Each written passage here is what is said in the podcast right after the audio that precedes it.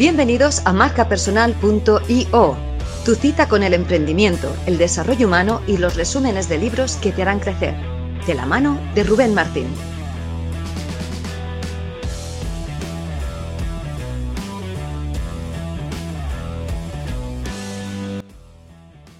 Hola Nori. Hola. Buenas tardes. ¿Qué tal estás? Muy bien. Como los tan antiguos, o sea, de, conocer a gente a lo mejor en los directos o, en Instagram o formaciones que estamos haciendo, y es que te apetece quedar con esas personas, porque al final haces como un vínculo y estás ahí como la misma amistad, solo que todavía no te has visto en persona. O sea, que yo también tengo muchas ganas. De hecho, yo tengo bastantes amigas que empezaron siendo amigas de, Instagram, de que nos dedicábamos a lo mismo, nos hablábamos y al final quedamos en su día y ahora son grandes amigas. Qué bueno.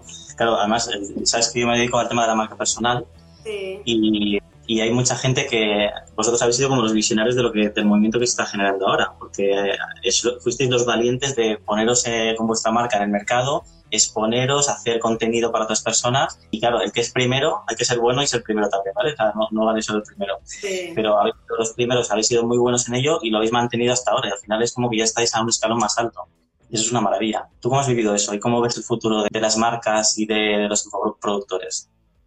Bueno, yo creo que también nosotros nos pilló en un momento, ya hace como siete años más o menos, que digo, siete años, ¿es posible que haga tanto? Y tampoco se hablaba de marca personal y tampoco lo hacíamos pensando en marca personal. Yo creo que lo que compartimos bastantes personas que empezamos hace siete años era una vocación de compartir aquello que a nosotros nos, nos estaba funcionando, digamos, ¿no? Desde una vocación de muy poco planificado, en realidad. Era simplemente de, wow, ¿no? Quiero compartir, quiero divulgar, quiero comunicar. Y luego se fue creando como todo lo otro y se fue diciendo que lo que teníamos era una marca personal. Pero yo, al menos en su día, nunca pensé en esto. Fue un proceso mío propio personal y como que mi trayectoria profesional ha ido de la mano de mi trayectoria personal. Entonces esto hace que como que parezca es una marca personal en realidad, ¿no? Porque claro, no eres una marca de empresa, yo no me llamo, no sé, un nombre de empresa y vendo productos, ¿no? Al final lo que enseño es un estilo de vida que a mí me ha funcionado, que luego lo he visto en mis clientes y que como me encantaría ver una sociedad consciente feliz, saludable y demás, pues siento que mi, mi obligación, pero desde el amor, es compartirlo y divulgar todo lo que yo voy aprendiendo para sacudir, para, para inspirar, para dar también como esperanza, ¿no? Porque también muchas personas que han llegado a mí en muchos momentos han llegado como desesperadas, diciéndome eres mi única salvación, o estoy en un pozo, o no veo salida, en muchos aspectos, ¿no? Porque al final yo también al escribir un libro con mi propia historia ha hecho que muchas personas sientan como cercanía o empatía o como vidas paralelas y se han sentido como muy identificadas mucho más allá de, un cambio de alimentación, digamos.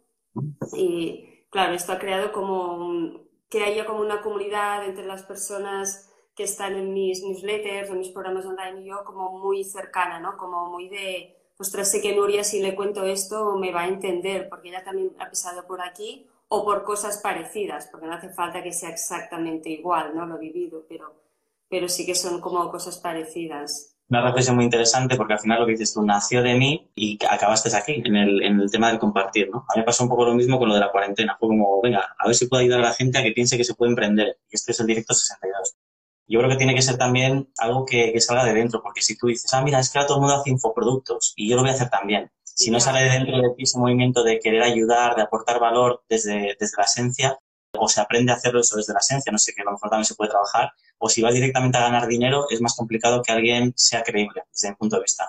¿Tú opinas Yo es que sería incapaz. Yo, por ejemplo, hace no sé cuánto que no he creado un nuevo infoproducto, mm. porque no estoy sintiendo cuál tampoco. Entonces es como no voy a crear un infoproducto porque me dicen que tengo que crear uno nuevo o pensando en, va, cuál es la tendencia de moda, porque sería muy fácil, ¿no? Porque en, pues la comunicación hay tendencias, ahora en la espiritualidad, con la astrología, con muchas cosas que podría sumarme al carro, los conocimientos los tengo y decir, pues creo un infoproducto. Pero yo es que si no es algo que yo siento realmente y me sale y me nace esa, eso que enciende mi alma, que me apasiona y que digo, lo veo claro, soy incapaz. Y entonces me llegó un punto en el que entré como en crisis con los infoproductos, porque también me he dado cuenta que a lo largo de los últimos años ha crecido mucho ¿no? el tema del infoproducto y consumidora de infoproductos de otras personas, de los cuales me he decepcionado o me he dado cuenta de que quedaban en el olvido, que no los terminaba haciendo o que prometían mucho y luego no eran. Y entonces, no sé, yo misma entré como en conflicto del, del infoproducto. ¿no? Y esto me llevó a decir, uff, Nuria, necesitas parar, necesitas coger distancia y no caer en, en, los métodos típicos del infoproducto, ¿no? Que es muy fácil caer en esto, ¿no? Porque he estudiado mucho, sé de marketing, sé de, de todo esto y, sabes, ¿no? Que, que, hay lo marcado. Y era como, no, es que yo cuando empecé en todo esto no, no sabía tanto de todo esto y todo era intuitivo. Sale natural. Sí, algo natural, algo que fluía, algo que yo sentía y desde una intuición. Y esto se estaba perdiendo también por mi parte últimamente. Y dije, no, mejor parar, mejor coger distancia y bueno, luego se mezcló con, con la maternidad, me busqué el embarazo, me quedé embarazada, luego quería poder vivir un posparto tranquilo, sin estrés, consciente, dedicándome a ello. Entonces esto es lo que ha hecho que hace como bastante tiempo que no creo un nuevo infoproducto. Y a lo mejor no crearé nunca ninguno, ningún otro, no lo sé, no tengo ni idea. Ni saber. A mí me parece muy interesante esto también, porque a mí me pasa lo mismo. Yo he empezado ahora, yo llevo ya muchos, bueno, cinco años trabajando la marca personal de otras personas. Entonces trabajamos estrategia, lanzamiento, lo que tú ya sabes, producción del infoproducto, marketing digital y todo el rollo. Y cuando he empezado con mi propia marca, estoy empezando a hacer webinars. Entonces me pasó, estoy un poco agotado, ¿eh? Y todavía estoy pasando factura. Pero el otro día hice un webinar, que era ya como quito, es esto que hago, y no estuve haciendo un webinar de una hora, prometí una hora y me tiré tres. ¿Sabes? Me volví loco compartiendo. ¿Por qué? Porque los webinars actuales vas y te muestran 30 minutos la puntita de esto para que lo veas, luego te y durante, durante media hora dicen, ¿dónde está la puntita de esto? Pues paga para conseguirlo, ¿no? Pues yo le quiero dar una vuelta a todo ese rollo y empecé aportando valor todo lo que podía. Entonces hice un proceso de un guion y me tiré, me pasé de la raya, como te digo, pero creo que estamos para demostrar que sabemos de lo que hablamos y para compartir con las manos abiertas y luego el que quiera más de eso, pues que sepa que tú estás ahí, ¿no? Entonces yo también estoy también como harto de, no harto, como que ves siempre lo mismo, ¿no? De diferentes productos. Sí. Tu, tu beneficio y tu no sé qué. Y ahora te lo ofrezco a un precio reducido. Entonces creo que tenemos que dar una vuelta y ser genuinos de cara a la comunicación, de cara a lo que ofrecemos y siempre con los valores que cada uno tiene. Lo demás son plantillas, son como personas o productos enlatados, ¿no te parece? Exacto, y yo creo que quizás funciona dentro del mundo del marketing, pero dentro del mundo de la salud, como me dedico yo, del bienestar, de la espiritualidad, y lo veo mucho, ¿eh? lo veo en compañeras que se dedican a la espiritualidad, a la sabiduría femenina, que al final, claro, cuando tú ya te has dedicado a esto y te has formado en esto, ves claramente el protocolo que van a seguir. Vale, online, vale, ahora me enviarán que tal, ahora me enviarán que ay, pues lo dejo 24 horas más porque he recibido muchos emails. Y al final es como también creo que el consumidor no es para nada tonto y también se da cuenta de estas estrategias. Y si son planificadas y son de plantilla y no las sientes así, a mí no me gustan. Y yo entré en conflicto varias veces, ¿no? Porque yo he tenido mentores, he buscado maneras de, en su día, de cómo de escalar el negocio, de automatizar más, de, bueno, de, de, de hacer crecer, de crear equipo, ¿no? Y entonces me acuerdo de varios momentos de entrar en crisis, ¿no? De, de, querer crear un funnel, ¿no? Y que me dijeran, aquí tienes que tocar el punto de dolor, ¿no? Y yo, ¿cómo? Digo, no, yo no voy a hacer esto, yo no le voy a poner el miedo a alguien para luego decirle yo tengo la solución. O el tema del webinario, ¿no? Me acuerdo que preparé un webinario porque me dijeron, mira, prepara un webinario porque así es la manera de automatizar tal cosa, tal. Y yo creé el webinario que yo creía, ¿no? Dando contenido todo, todo el rato, ¿no? Y realmente aportando solución todo el rato. Y nada, cuando lo enseñé al mentor me dijo, no hombre, no, aquí tienes que jugar con la psicología y tienes que hacerles ver que no sé qué, tal, no sé cuántos. Y claro, todo esto a mí me, me trastocó bastante, la verdad. Fue como entrar en bastante crisis con... Porque al final sentí que iba perdiendo como mi esencia, ¿no? De desde qué lugar yo empecé y quería simplemente ayudar y servir a las personas que estaban en una situación de querer ayuda, ¿no? de querer mejorar algún aspecto de su vida o su relación con la alimentación o su bienestar. y no, me, no, no sé, ya te digo, entré en bastante crisis y fue también un punto de inflexión en el cual dije, necesito parar, necesito coger distancia y no sé qué pasará, pero si tengo que volver, no será desde este, mismo, de este mismo lugar. Una buena noticia desde mi punto de vista analítico. Creo que esa época de, productos enlatados se va a ir acabando, porque la gente los huele ya, los ve y, uy, me van a vender esto, me van a vender lo Cuanto más genuinos seamos y más transparentes, yo creo que la gente va a enganchar más con esas marcas. O sea, el ser como tú eres, de la forma que sea, siempre cuando no molestes a otras personas. Creo que es el, futuro de las marcas y, y, cada vez más tenemos que tirar por ahí. Y quería hablar contigo de varias cosas porque me parece que tienes unos temas como para hacer tres, tres directos de esto contigo.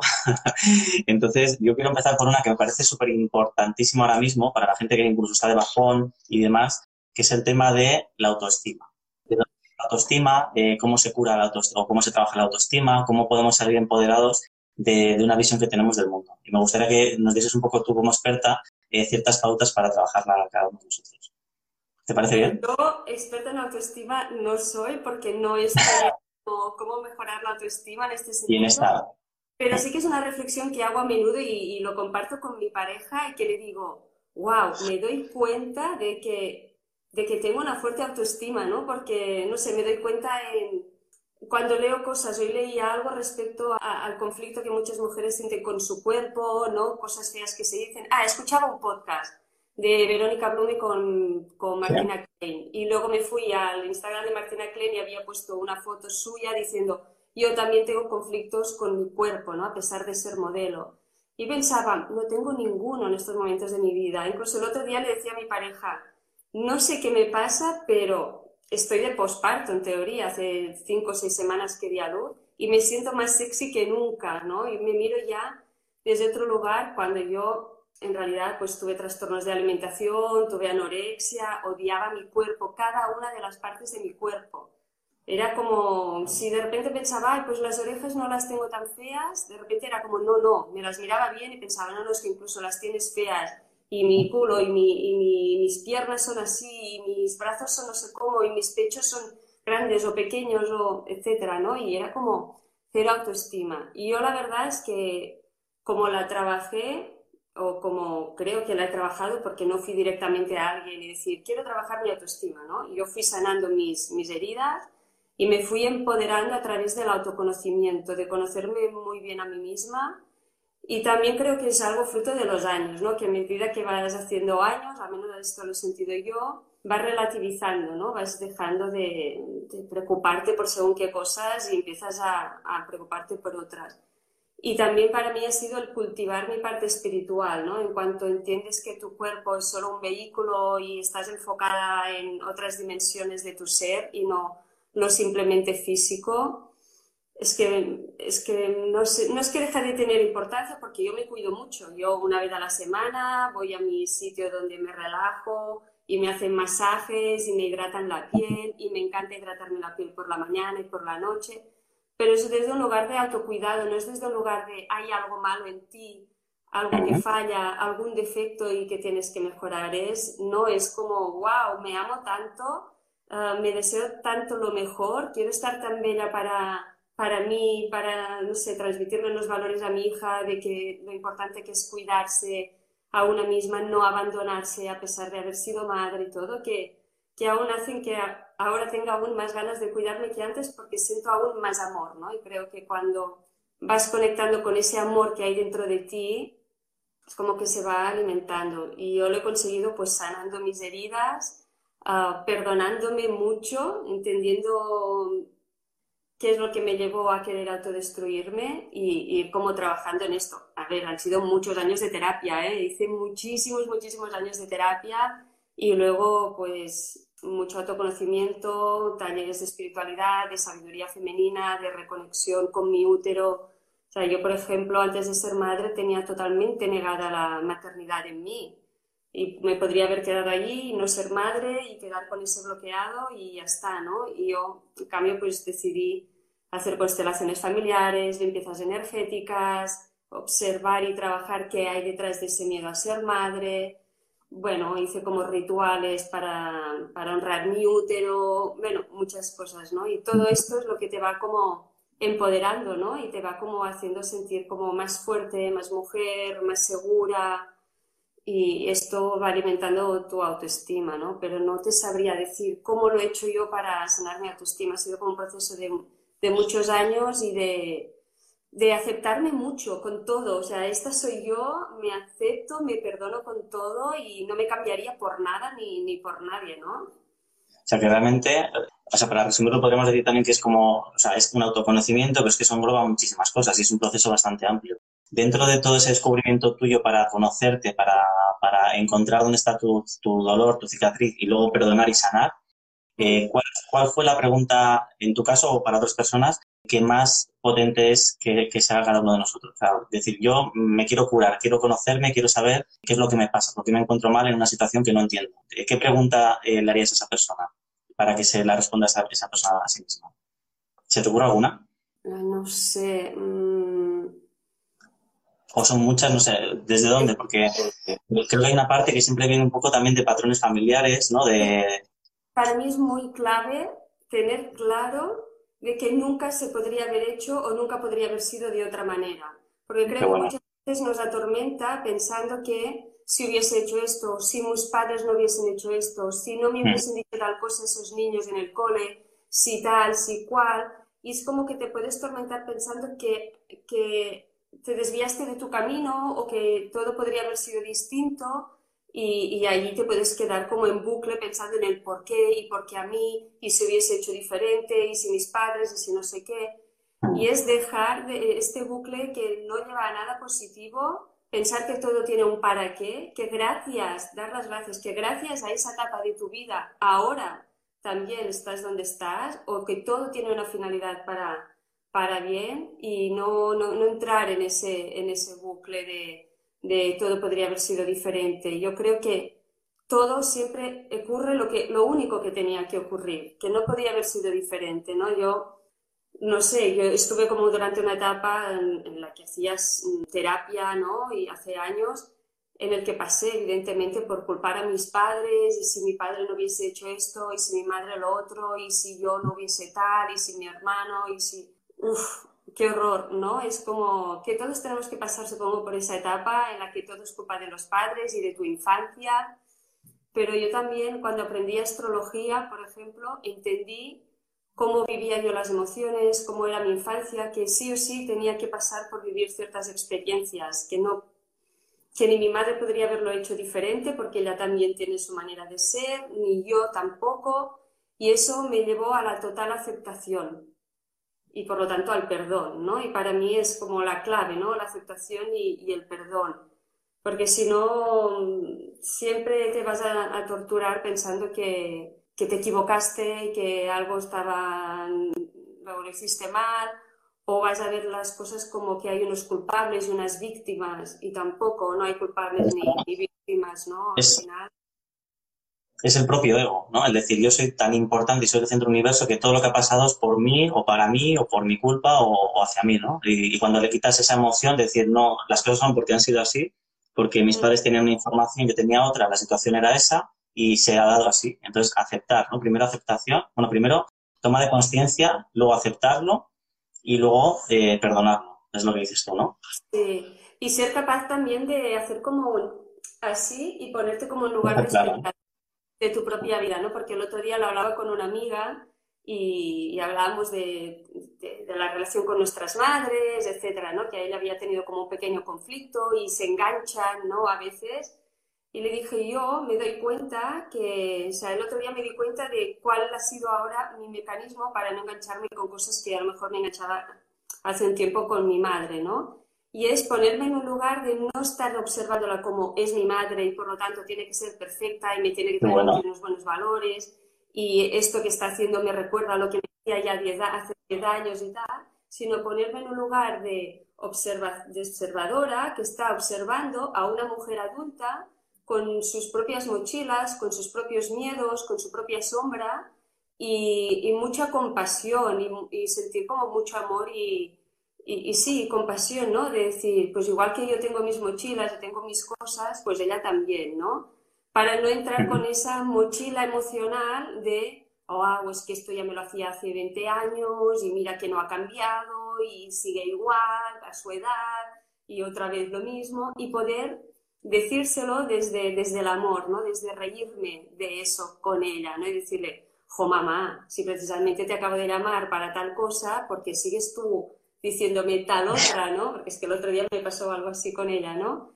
Y, y si lo sabes ver como desde, desde el amor y no desde esa carga, yo creo que se consigue hacer esto también cuando has aceptado y has perdonado, ¿no? Porque lo mismo me pasó con mi padre. Yo con mi estuve muy enfadada durante muchos años, muchos años con mi padre y no era capaz de perdonar. Luego decía que sí, pero era desde la mente, pero no era desde el corazón, ¿no?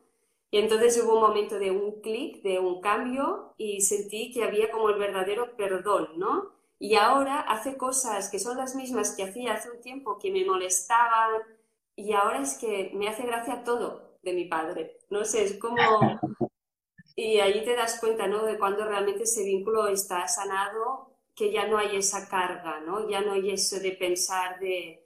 Culpa ni miedo. Él tendría que, que, ser diferente, ¿no? Es no, yo te acepto, igual que yo he aprendido a aceptarme a mí por completo, también soy capaz de aceptar a los otros por completo. Y eso también luego se nota porque no, las otras personas también te viven a ti desde que te aceptan tal y como eres, ¿no? Y creo que es muy importante poder vivir permitiendo ser quien realmente eres, porque eso es lo que te hace sentir feliz en realidad, ¿no? De, de jo, tengo relaciones con mi pareja, con mi familia, con mis amigos, desde un lugar totalmente auténtico, no tengo que ir con máscaras, no tengo que estar fingiendo quién no soy o decir algo porque no vayan a pensar si digo otra cosa que no sé qué, o con el miedo a que me abandonen, o a quedarme sola, o a que me dejen de quererme. Es no, yo me amo, yo me acepto, también te amo a ti, te acepto a ti tal como eres, y vamos a tener un vínculo desde la autenticidad y desde, desde la total aceptación el, uno del otro, y que nadie tenga que estar renunciando a su manera de ser por agradar al otro o para encajar.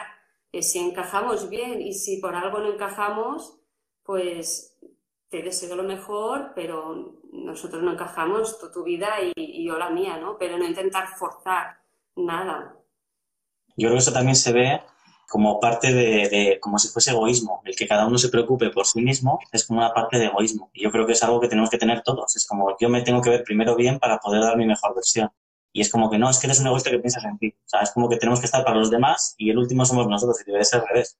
Y me encanta lo que has dicho, el desapego total de las situaciones y de las personas. Es decir, yo estoy bien, tú puedes estar bien o puedes estar mal, y si combinamos nos quedamos, y si no combinamos nos separamos, y no pasa nada, porque es así, porque si no combinamos no vamos a forzar una pieza que no encaja. Y a mí eso me parece espectacular, pero a todos los ámbitos, ¿eh? a las personas, a las relaciones, a las situaciones, a, los, a, las, propias situaciones que nos da la vida, es como decirte que, que fluyamos con ello. Si está bien, está bien, y si no está bien, está también igual de bien. De hecho, han puesto una frase por aquí antes que es precisamente eso, todo está bien. Sí, y también es desapegarte y que de la opinión del resto del mundo y de la sociedad y de querer encajar en una sociedad que muchas veces está muy enferma o funciona en piloto automático, ¿no? Y con mi pareja lo hemos, lo hemos dicho abiertamente que, que nosotros dos no, no, vivimos juntos, ¿no? Y a la gente pues le chocaba, ¿no? Y es como, y te cuestionan, ¿no? Pero como te ven a ti tan seguro, al final ya notas que ni te juzga la gente, porque también es lo que proyectamos, una seguridad, ¿no? Como máximo pueden hacer algún comentario de, ah, pues ahora que vais a tener un hijo, o cuando nos casamos, pues supongo que vais a vivir juntos, ¿no? Desde su punto de vista.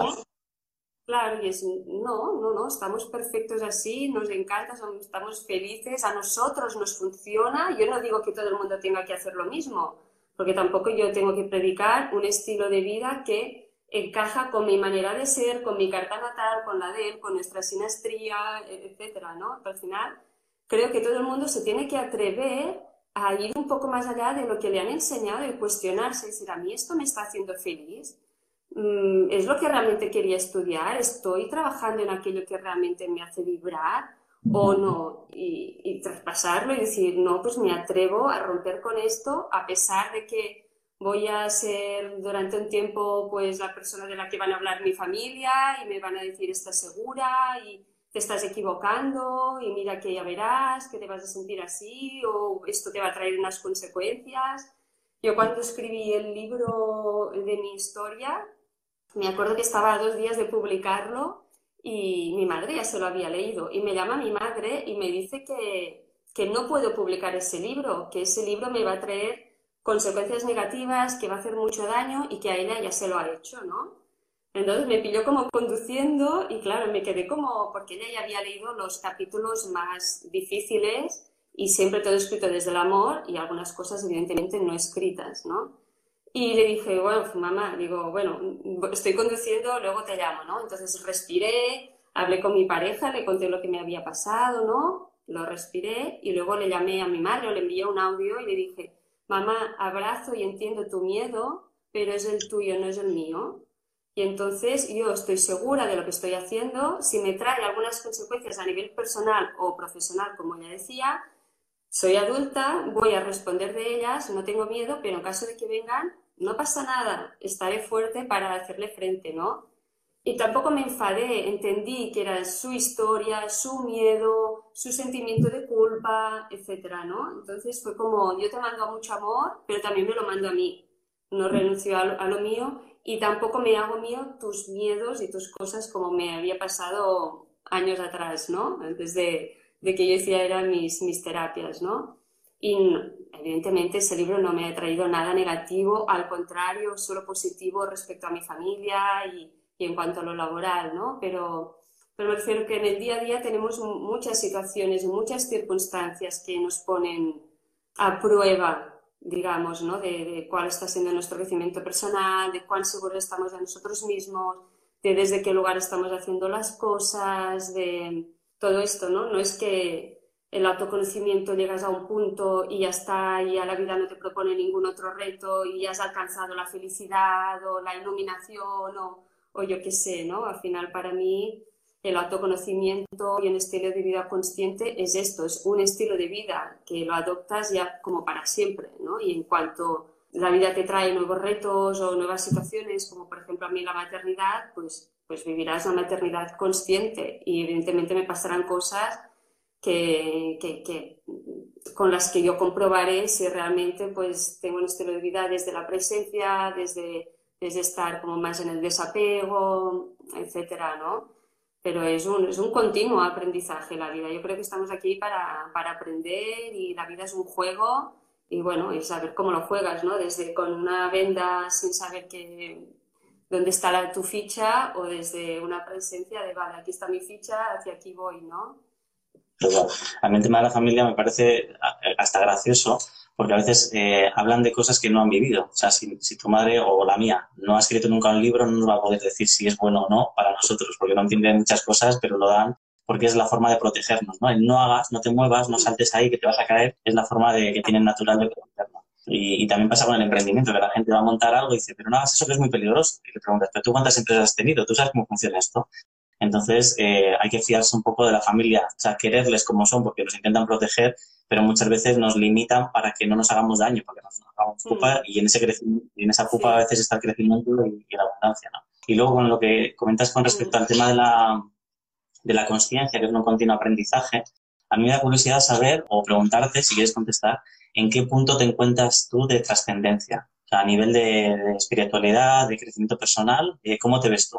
Porque yo, fíjate, cuando empezó el confinamiento, hice la reflexión de la pirámide de Maslow. Digo, cada uno está en un nivel de conciencia distinto y cuando empezó el tema del virus nos bajamos todos a la supervivencia. A, tenemos que precisamente respirar, comer y, recuperar nuestro cuerpo por la noche. ¿no? Y nos quedamos en la base porque nos han quitado todo lo demás. Y ahora estamos como creciendo. Y eso por un lado. Y luego por otro, que cuando ya tienes eh, un trabajo que te da unos resultados, cuando tienes un crecimiento personal de alguna manera, y tienes una solvencia económica, como que vas escalando y llega un punto que dices, bueno, ya tengo esto conquistado, ¿qué me falta? La trascendencia, el pico más alto, ¿no? ¿En qué punto te encuentras tú en este camino y con todo el desarrollo que has hecho como persona?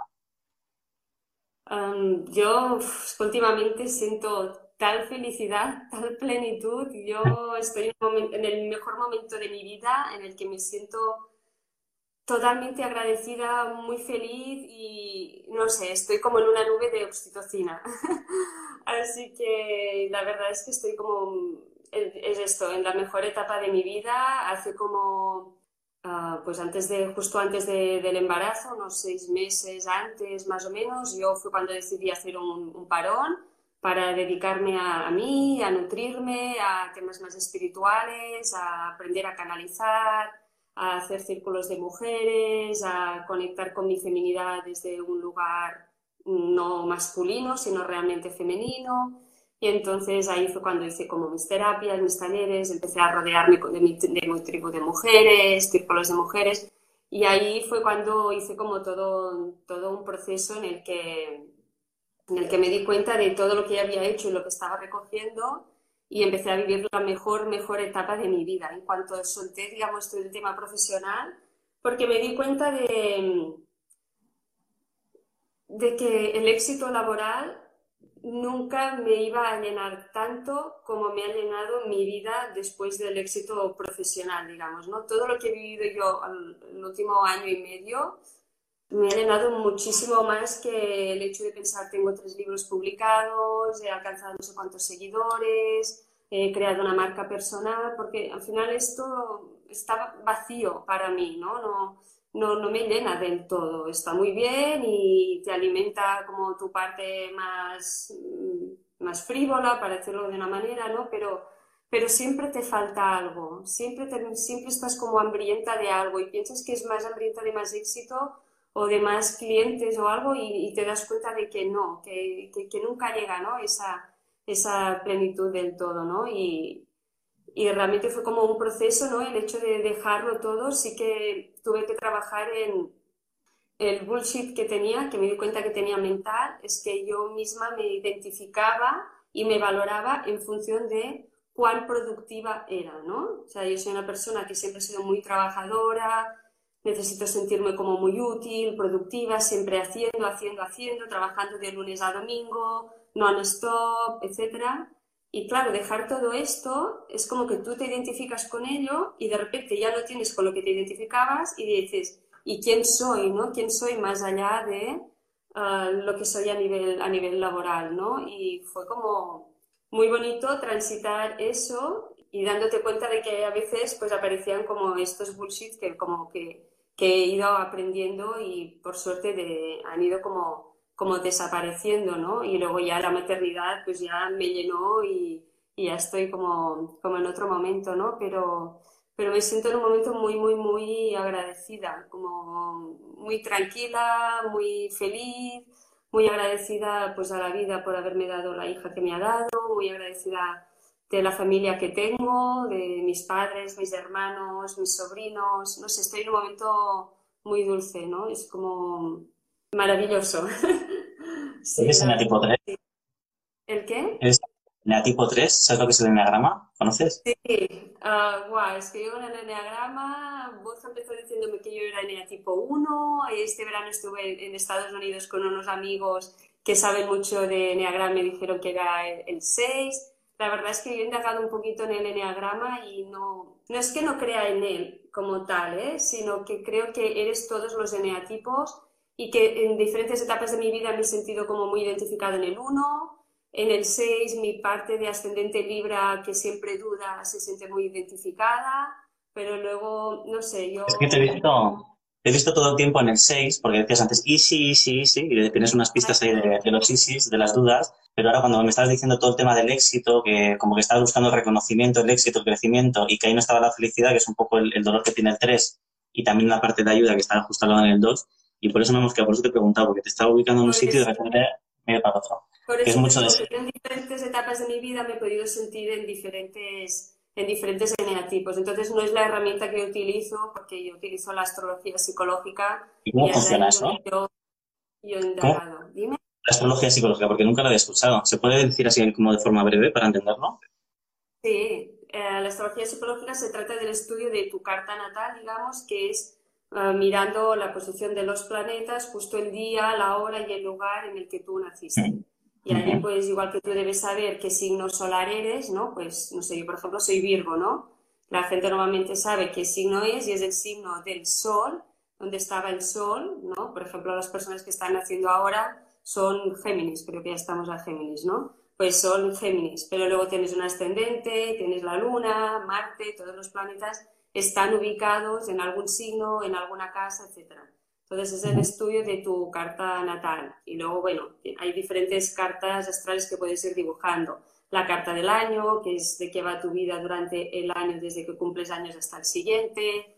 Los tránsitos, bueno, etcétera. Progresiones, direcciones. Es un estudio amplísimo en el que cuando te sumerges es un lenguaje simbólico también, ¿no? Entonces yo veo la vida desde, esta, desde estas gafas y la verdad es que ha sido como la herramienta que, con la que yo he llegado a sentir como esta total aceptación, esta paz también y entender, cuando ves la vida con la astrología, es muy fácil darte cuenta que todo está sucediendo de la única manera que podía suceder, ¿no? Y que tu infancia ha sido también de una manera porque ya estaba marcado en tu carta natal que ibas a vivir a tus padres de una manera o de otra, ¿no? Entonces, el enneagrama no, no, lo utilizo, o sea, sé todo esto y conozco a Borja y he estado en su máster y lo conozco a él personalmente y todo, pero es esto, tanto te podría decir, pues en una etapa me sentí muy uno, ¿no? Muy exigente, perfeccionista, etcétera, ¿no? Y es que se que de algún momento a, las 7, ¿no? Pero luego cuando me dijeron el 6 y profundicé y estudié el 6, dije, wow, esto es... Pero empecé a asociarlo con, con, con, la astrología, ¿no? Es decir, claro, el 1 es mi parte de Sol en Virgo, que es eh, exigente, perfeccionista y tal. El 6 es mi parte de ascendente Libra, que el ascendente es lo primero que la gente te ve, entonces me ven así, quizás con el y sí, y sí, y sí pero luego está mi luna en Tauro que es más fija y más tal, que sería pues quizás el 2, etcétera, ¿no? De hecho, una mezcla de todo. Mi padre se con Borja Vilaseca a través de juntar eneagrama y, y, astrología y hacer como una correlación y poder endivinar eneatipos de personas a través de la carta natal, ¿no? Mm. Imagínate además el 6 se ven todos, es el, que no se define en ninguna parte, es que es, el perfil perfecto, como lo defines tú es como es un 6, o sea, es como, y si soy el otro y si soy este, es como que estás en uno y en todos a la vez. Yo también soy Virgo, ¿tú de qué día eres? Yo del 8 de septiembre. Del 13, sí, porque el tema del perfeccionismo también ahí se ve mucho, mucho reflejado.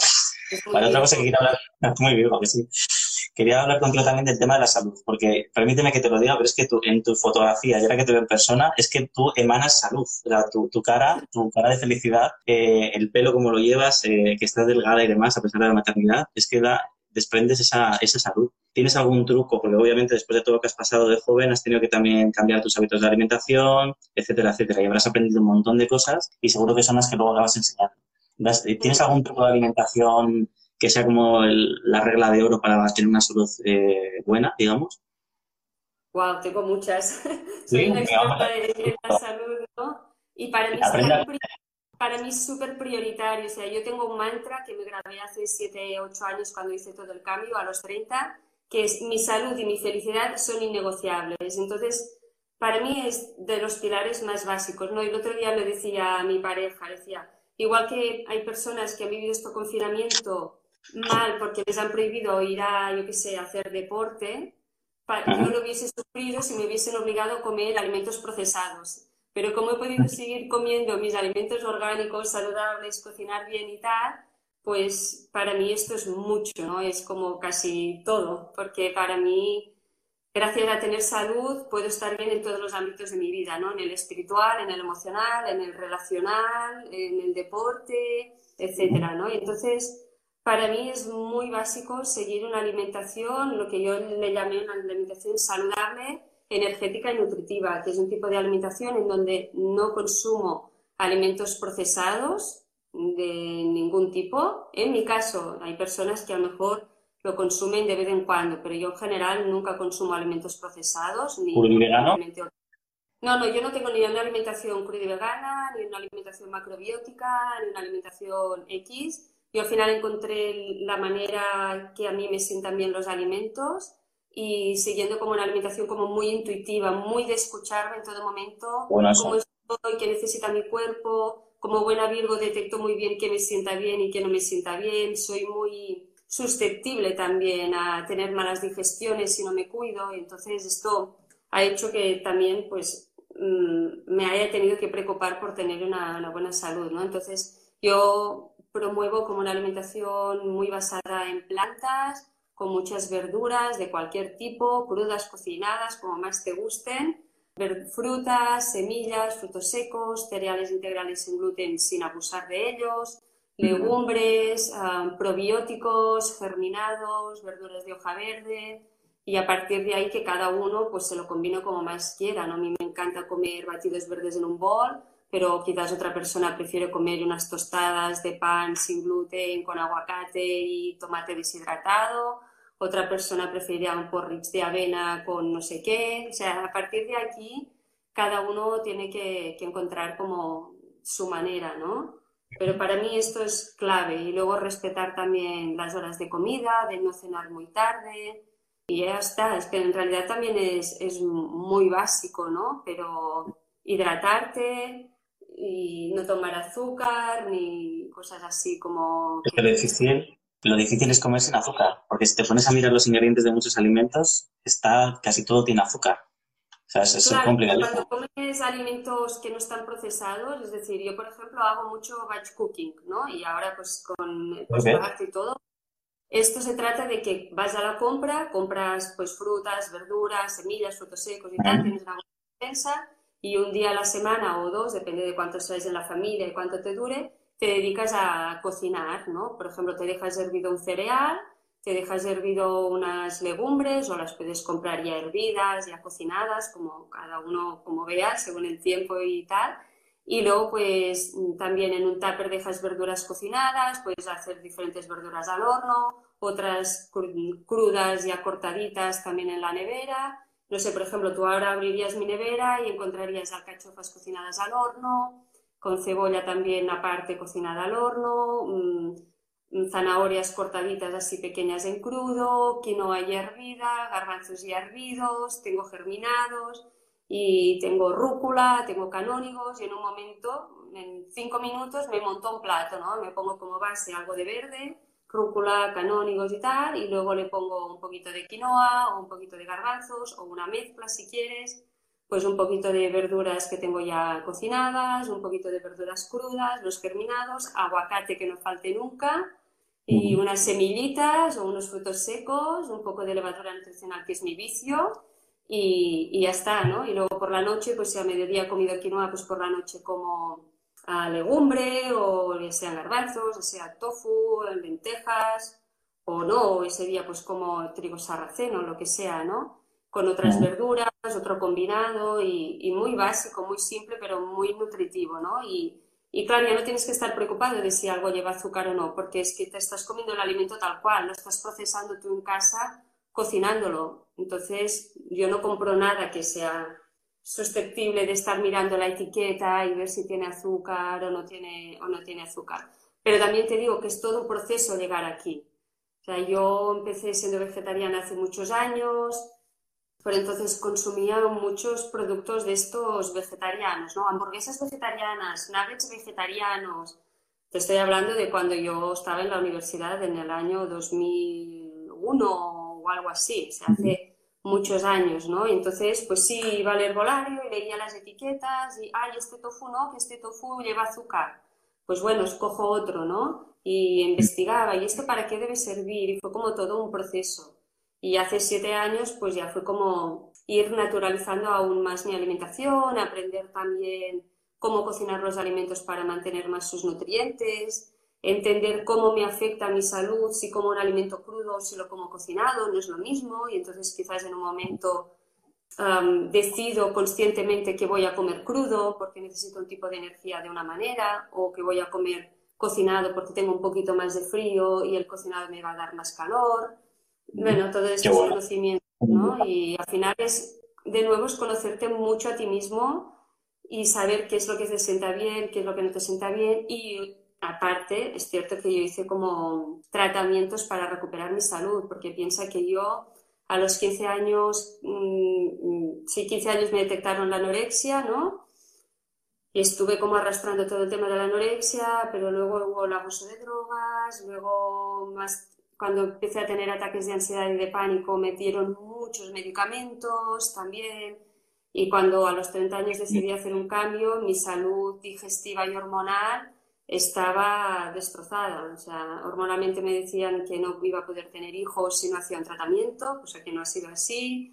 Digestivamente tenía muy malas digestiones, no tenía la regla durante 15 años. Entonces, sí que aparte de aprender a comer de esta manera que te estoy contando, pues he tenido grandes profesionales a mi lado que me han suplementado, que me han ayudado a recuperar pues, mis enzimas digestivas, a, regular las hormonas y todo esto, ¿no? O sea, mi, mi trabajo ha sido, aparte de la parte emocional y espiritual, ha habido como los buenos hábitos de alimentación y también pues la recuperación de mi salud hormonal y, y, digestiva, ¿no? Y también pues de los riñones, la energía del riñón, que bueno, me había quedado pues con las glándulas suprarrenales, así, bueno, ha sido como un proceso de bastantes años, ¿Y todo con el tema de la alimentación o hacías también algo físico? ¿O no hacías nada físico? Bueno, deporte, alimentación y, la suplementación que, he ido haciendo con, los diferentes profesionales que, me han tratado. Y aparte, sin duda, pues todo, toda la terapia emocional y, toda la parte espiritual, el meditar, el aprender a vivir pues con conciencia, ¿no? El mindfulness y Ah, yo practico muchísimo el mindfulness, lo tengo como muy integrado, ¿no? El otro día íbamos, con mi pareja y tal, paseando con el perro, ¿no? Yo decía, es que no, no, no, puedo, ¿no? Porque si te escucho a ti, no puedo estar mirando por donde paseo y, y a la vez el perro tironeándome, ¿no? Es como no estoy acostumbrada a no poder estar como con presencia totalmente en lo que estoy haciendo, ¿no? Y Pero eso, ¿Lo tenías tú de serie o lo has entrenado con mindfulness? Porque yo creo, es que dice tantas cosas que tengo aquí como para apuntarte un montón de cosas. Y yo creo que el mindfulness me da pena que, haya estado como de moda en España, como que llegó y todo el mundo, ah, momento presente y tal. Y se ha quedado como en, algo demasiado sencillo como para poner eh, ponerlo en práctica y luego mantenerlo. Y es brutal. O sea, hacer una tarea y centrado en ella. A mí me da, porque conozco a otros, a otros tipo 6, ya me voy a esa parte, que eso es de así sea, es gente que está centrada en un foco y, si le, le distraes solo te va a poner foco a ti. Entonces eso también viene un poco de serie, pero sí que es interesante el hacerlo para ser productivo y hacer las cosas un poco mejor. Yo creo que yo lo tengo de serie, lo único que me había desviado de mi esencia. Y durante la etapa de autodestrucción, de estar mal y todo, pues te descentras totalmente y no, no sabes ya ni cuál es tu esencia, ni qué se te da bien, ni, ni nada, ¿no? Pero pero mi madre, por ejemplo, recuerda que cuando yo era pequeñita, yo no es que no, no gritaba, no hacía nada, yo me distraía mirando mis manos y observándolas. Y yo no soy mucho de estar en silencio, o sea, mi estado ya es como muy meditativo y muy introspectivo, ¿no? Luego sí que es verdad que durante mi etapa de autodestrucción, o sea, mi, mente era mi peor enemiga porque yo solo tenía pensamientos autodestructivos y, y negativos en bucle y uno detrás de otro, pero en cuanto esto lo fui sanando, pues empecé a recuperar lo que realmente está en esencia en mí, ¿no? Que es la capacidad y también la necesidad de cuando pongo foco, pongo foco. Si te estoy escuchando a ti, te estoy escuchando y quiero escucharte con presencia plena. Si no, prefiero decírtelo y decirte, no estoy centrada.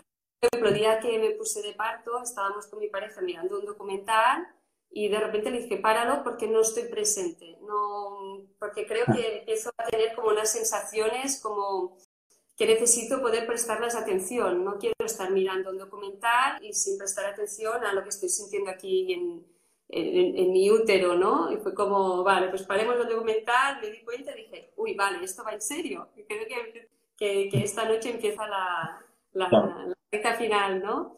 Pero es esto, es como, a veces sí que me he sentido mal, o sea, me, había sentido mal por no ser capaz de manejar varias cosas a la vez. Y creo que esto fue una de las cosas que me llevó también a, a, uno de los primeros ataques de pánico y de ansiedad que tuve. Y era porque estaba estudiando, pero a la vez tenía que hacer prácticas, no sé, tenía como muchos frentes abiertos y a mí esto no me sienta bien. Yo necesito focalizarme, estar presente en ello y si siento que tengo como muchas cosas abiertas, me, me perturba mucho, no, no, no soy capaz de estar feliz y plena y, relajada con, con, muchas cosas a la vez. Necesito focalizarme y, ir a muerte con ello, ¿no? Y estar muy ahí. Y luego cuando ya lo he eh, cerrado, ya puedo ir a otra cosa, ¿no? Aunque luego tengo una parte muy mercurial de tener como muchas pestañitas a la vez abiertas y tal, pero no me sienta bien. O sea, tengo la capacidad, pero no es lo que me hace bien, digamos, ¿no? una cosa es lo que me sienta bien. ¿Y sueles cambiar de idea mucho o no? Soy mutable, soy mutable, sí, sí, sí. No, no, soy, no soy así fija. O sea, hay cosas que sí las tengo muy claras, las tengo muy claras, pero también soy muy de analizar las cosas. Pero cuando llego a una conclusión y lo tengo claro... ¿Entiendes? Sí, no es que no, no acepte que otras personas me cuestionen, sino que, no sé, por ejemplo, yo cuando sentí claramente que yo quería parir en casa, me dio igual que todas las personas que me hacían una ecografía me dijeran que no era aconsejable, que era un perfil malo para parir en casa y tal. Estaba tan convencida, estaba tan conectada, o sea, tiene que ser desde un lugar que no sea mental. Yo desde la mente, desde la parte mental, te puedo cambiar de opinión tantas veces como quieras. Soy muy aire en este sentido y, por ejemplo, puedo aceptarlo todo, ¿no? Ahora, por ejemplo, me estoy informando mucho del tema vacunas lo decía, ¿no? Desde la parte mental me puede convencer con argumentos una persona pro vacunas y otra persona que me diga, ojo con las vacunas, porque desde la mente todo es posible, todo son ideas. la clave para mí es conectar con mi corazón y con mi intuición y cuando ya he conectado con eso, ahí ya no dudo. No, ya no, ya no estoy en, en la duda, digamos, ya estoy en mi centro y desde una claridad absoluta. De hecho, las personas que me conocen de cerca, o mi madre misma dice que, que cuando yo era pequeña pensaba que a mí no me iba a pasar nada malo, que no tenía que sufrir para mí porque tenía las ideas muy claras. Y que la primera palabra que aprendí a decir fue no, o sea, de poner ya límites desde pequeñita, ¿no? De que antes de saber hablar ya lo hacía con los pies, que hacía no, ¿sabes? Que tenía como las ideas muy claras. Y sí que hay una parte mía que, que puede parecer que tengo las ideas muy claras, pero es porque lo que yo manifiesto, si yo digo algo, lo sientes. Es porque previamente eh, lo he sentido y lo he analizado y, si hablo es porque ya lo tengo muy claro. Si no, observaré, no, no me pronunciaré en algo. Si lo digo es porque ya he pasado por todo un proceso y, y, me ha calado en mí, ¿no? Digamos. Sobre todo caso energético, no tanto mental como energético, ¿verdad? De la sensación que te da. Exacto, sí. Estamos llegando, se me pasa rápido, no puede ser que sea la hora ya. Estamos llegando a la hora, me encanta tu historia, eh, me parece una pasada. Y no sé, me gustaría que, que, compartieses, por ejemplo, sé que estaba en tu web, que además la vi hace tiempo y no lo recordaba, yo ya te conocí hace tiempo, y tienes un podcast eh, y tienes un descargable muy chulo que era el tema de la alimentación. ¿Aprende a comer era? ¿Algo así? ¿O ese era el libro? Era el libro, ¿verdad? Eh, sí, tengo un libro en el que cuento mi historia, es el libro que se llama Aprende a vivir, aprende a comer. Aprende a vivir, aprende a comer. En septiembre sale mi cuarto libro. En septiembre sale el cuarto. ¿Y, se puede decir la temática ya o no? Sí, es temática espiritualidad, sabiduría femenina, astrología también, autocuidado, autoestima. Bueno, es muy femenino el libro. Sí. Me gusta. Bueno, yo soy defensor de la mujer 100% y también de que todos tenemos energía masculina y femenina. O sea, ayer hablábamos en otro, ayer o antes de ayer, que todavía estamos atrasados y pensamos en las personas en género. O sea, somos o mujeres, o sea, somos hombres y mujeres, pero somos seres humanos y para mí es lo mismo. Solo que hay veces que tenemos esas ciertas sensibilidades. Yo, por ejemplo, tengo energía femenina, cuando la tengo que tener la sensibilidad, eso de Virgo, también esa parte, pero cuando me tengo que poner algo, soy bastante más en, masculino, liderar, en lo que es la fuerza de empuje, la, la fuerza de, recogida. Creo que está muy chulo, pero desde luego sí que hay que defender también el, tema de la mujer. Cuando sabes astrología lo ves muy claro, ¿no? Todos tenemos el planeta Venus, que es el femenino, y el planeta Marte en nuestra carta natal. Entonces, todos tenemos energía femenina y masculina, ¿no? Y, como mujeres también podemos coger el arquetipo de la madre, o el arquetipo de la musa, de la que se da placer, o el arquetipo de la mujer guerrera, ejecutiva, muy young, enfocada a objetivos, a ser productiva, a sacar proyectos adelante, ¿no? Y al final es, bueno, cuál alimentas más o cuál te sale más natural sacar y, y bueno, como aprender a hacer un flow, ¿no? A bailar entre estos diferentes arquetipos y entre estas diferentes energías. Porque también creo que nos, las mujeres nos hemos puesto muy young, ¿no? de trabajar, sacar proyectos, no sé, como requiere como mucha energía, ¿no? El, ser madre, trabajadora, no sé qué tal, ¿no? pero si esto hace que nos olvidemos de nuestra parte más femenina, más objetiva, más maternal, más venusina, más, más diva, más musa, pues entraremos en desequilibrio y también enfermamos, ¿no? Entonces encontrar un equilibrio entre el yin y el yang, entre lo masculino y el femenino, es, es muy importante. Total, en los dos géneros. O sea, el, encontrar el equilibrio, que los hombres también podamos desarrollar una energía femenina y expresarla sin tener complejos de ningún tipo. Así que a mí me ha venido así como una visión. Me encantaría entrevistarte cuando tengas el libro, ¿qué te parece? Y lo presentamos aquí. Genial, genial. Sí, sí, es que me gusta mucho la...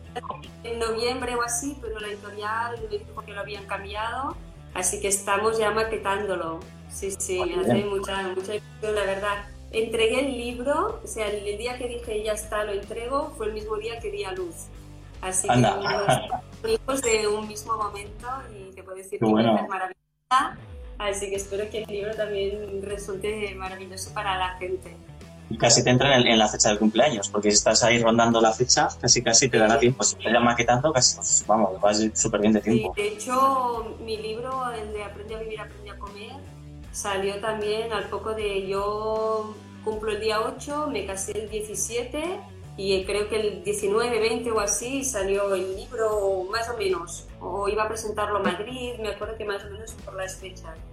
Así que, bueno, es normal que, mi, mi, libro, que también, o sea, yo soy una persona que me encanta hablar de temas espirituales, pero también como muy aterrizados, ¿no? De una manera muy vivo, de que realmente no, lo, puedas poner en palabras y, aterrizarlo un poco más y que sea útil, ¿no? Que pueda, que siempre haya como algún tipo, consejos o maneras de que la persona pueda implementar ciertas cosas, ¿no? Que no, te quedes simplemente con pero si no quieres que sea o simplemente de teoría y información por información, ¿no? Sino que si lo tienes en tus manos sea un libro que realmente te llegue y puedes también que te sea útil a la vez, ¿no?